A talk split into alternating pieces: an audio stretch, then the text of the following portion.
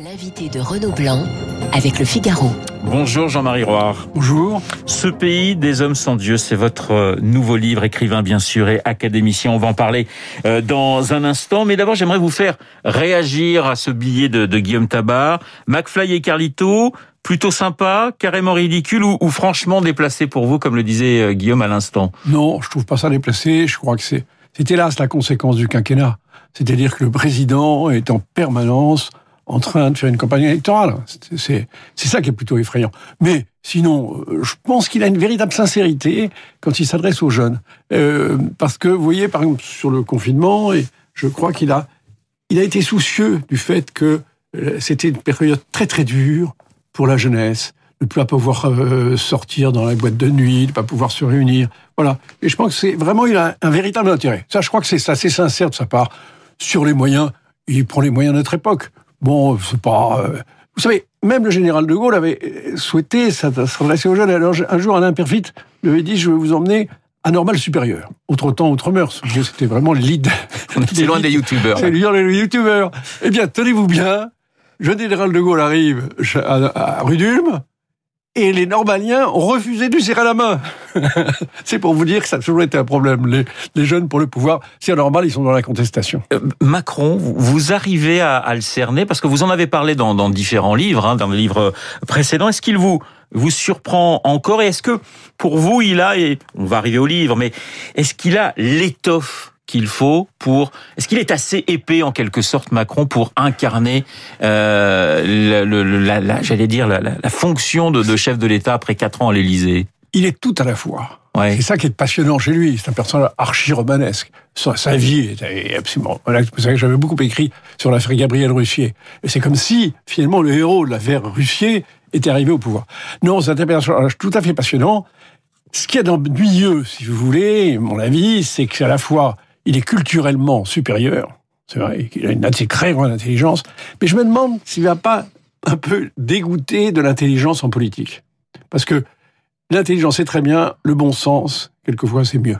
On le compare souvent à Valéry Giscard d'Estaing, justement. Oui, sur cette... le point. Oui, ouais, vous, vous, êtes assez d'accord, Jean-Marie ah, Roy Tout à fait. Ouais. Euh, les deux avaient une case en trop avait une case en trop, Qu'est-ce qui, qu'est-ce qui lui manque le plus pour vous, justement, sur ce côté un peu, sur cette, son rapport à, à l'histoire de France? C'est la cohérence, la vision et la connaissance profonde de l'histoire. D'ailleurs, la première fois que je l'ai rencontré, je lui, dis, je lui ai dit, d'ailleurs, avant qu'il soit élu, euh, n'oubliez pas le roman national.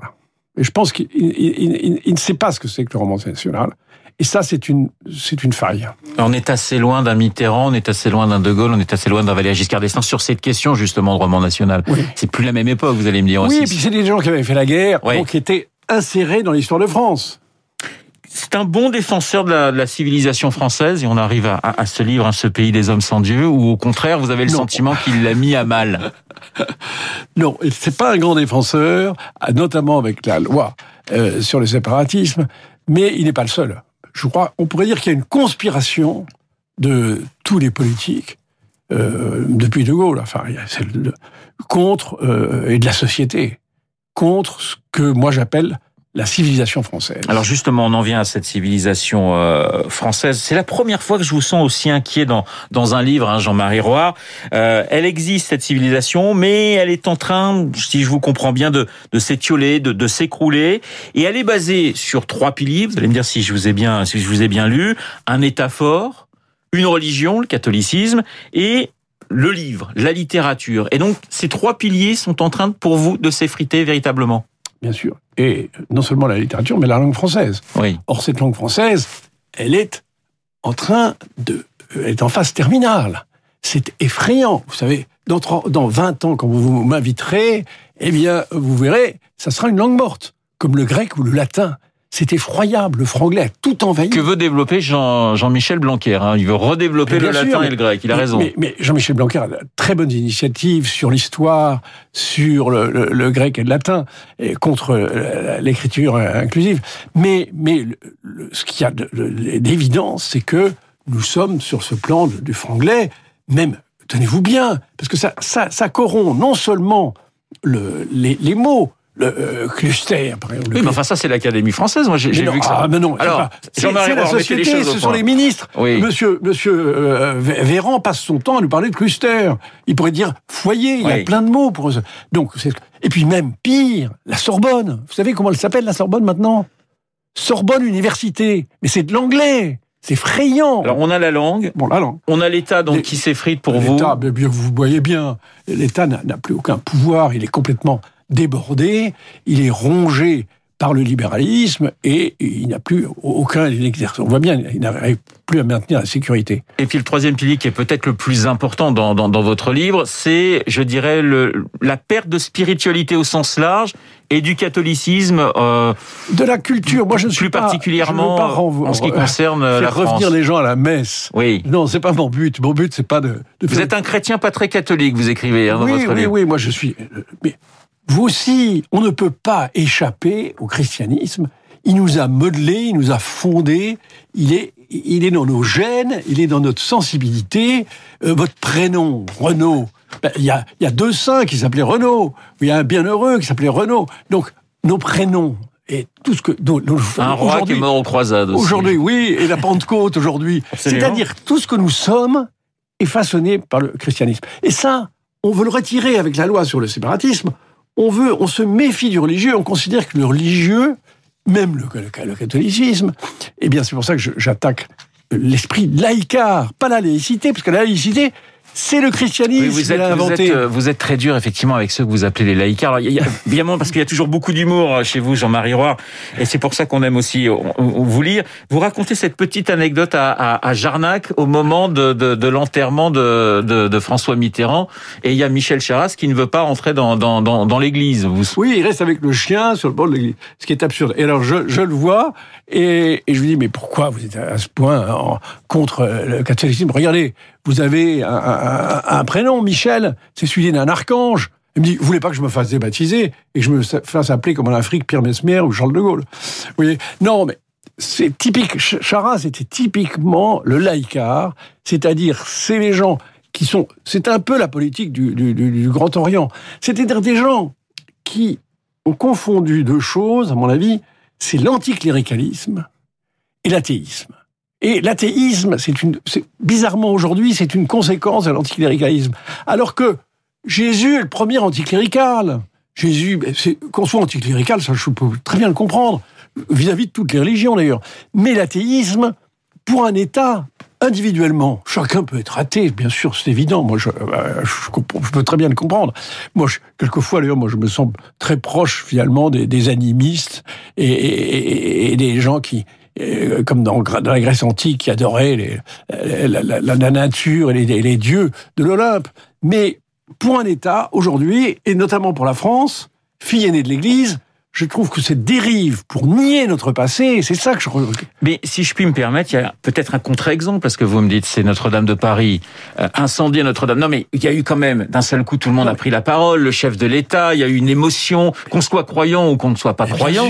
Donc, donc ça prouve que... Ça prouve que c'est la France. Oui. Et ça prouve que la France, mais ce sont les ambiguïtés de la République. Parce que la République, maintenant, prône l'athéisme, et toutes les, tous les, les responsables religieux l'ont dit à propos de la loi sur le séparatisme, mais il y a certains moments où la République, on a fait un tédéum en, en 1940. Paul Reynaud a emmené tous les ministres pour prier la Sainte Vierge, pour gagner la guerre. Ça, Il y a eu un tédéum en 1918. De Gaulle, dans la France libre, avait pris la croix de Lorraine comme emblème et Jeanne d'Arc comme sainte patronne. Donc vous voyez, la République a été très ambiguë. Mais à mon avis, le meilleur système, c'était celui de Napoléon. Napoléon, c'est finalement le plus Ah, intelligent. Vous avez une grande tendresse pour le Concordat. Mais, mais bien sûr, mais, Ouais. mais regardez, mais il existe toujours. Savez-vous qu'il existe en Moselle et sûr. en Alsace et que tout le monde est très content.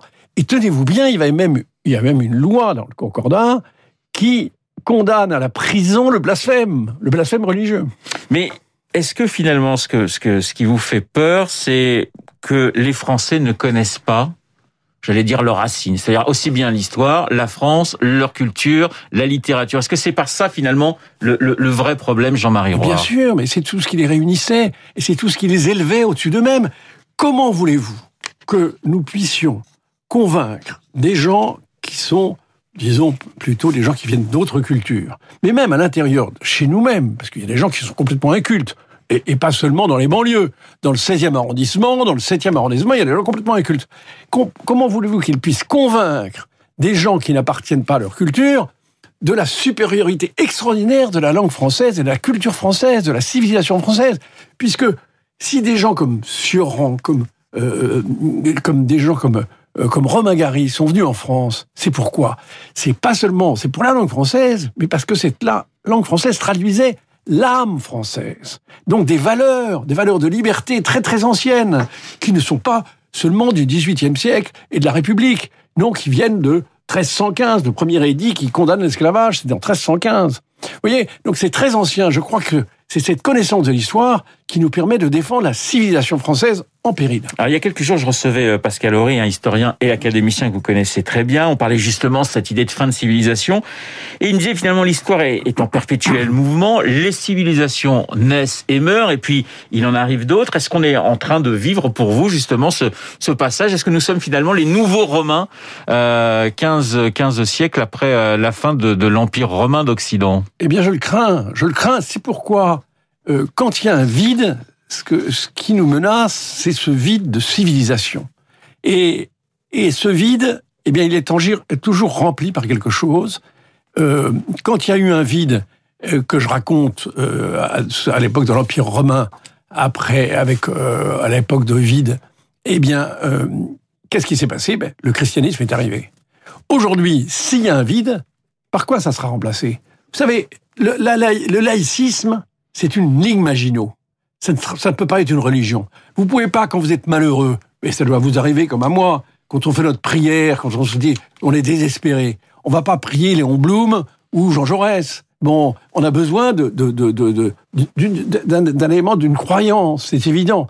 Et, le laïcisme ne, permet pas cette croyance. Donc, si on doit être remplacé, on voit très bien par quoi on sera remplacé. On sera remplacé par une religion forte, avec un fort prosélytisme, et ça sera l'islam. C'est l'islam. Oh, c'est en cela que l'islam nous menace, parce que nous sommes faibles du point de vue de notre conscience de notre civilisation. Oui, pour vous, l'islam n'est pas là. C'est une conséquence et pas la cause Exactement. finalement de. Mais cela étant, vous n'avez rien contre l'islam, puisque en, en soi, vous, vous, respectez cette religion, et ça sera ma dernière question, qui est une grande religion monothéiste. Mais je respecte toutes les religions. Oui. Et vous savez, il y a eu en France, nous avons une grande tendance.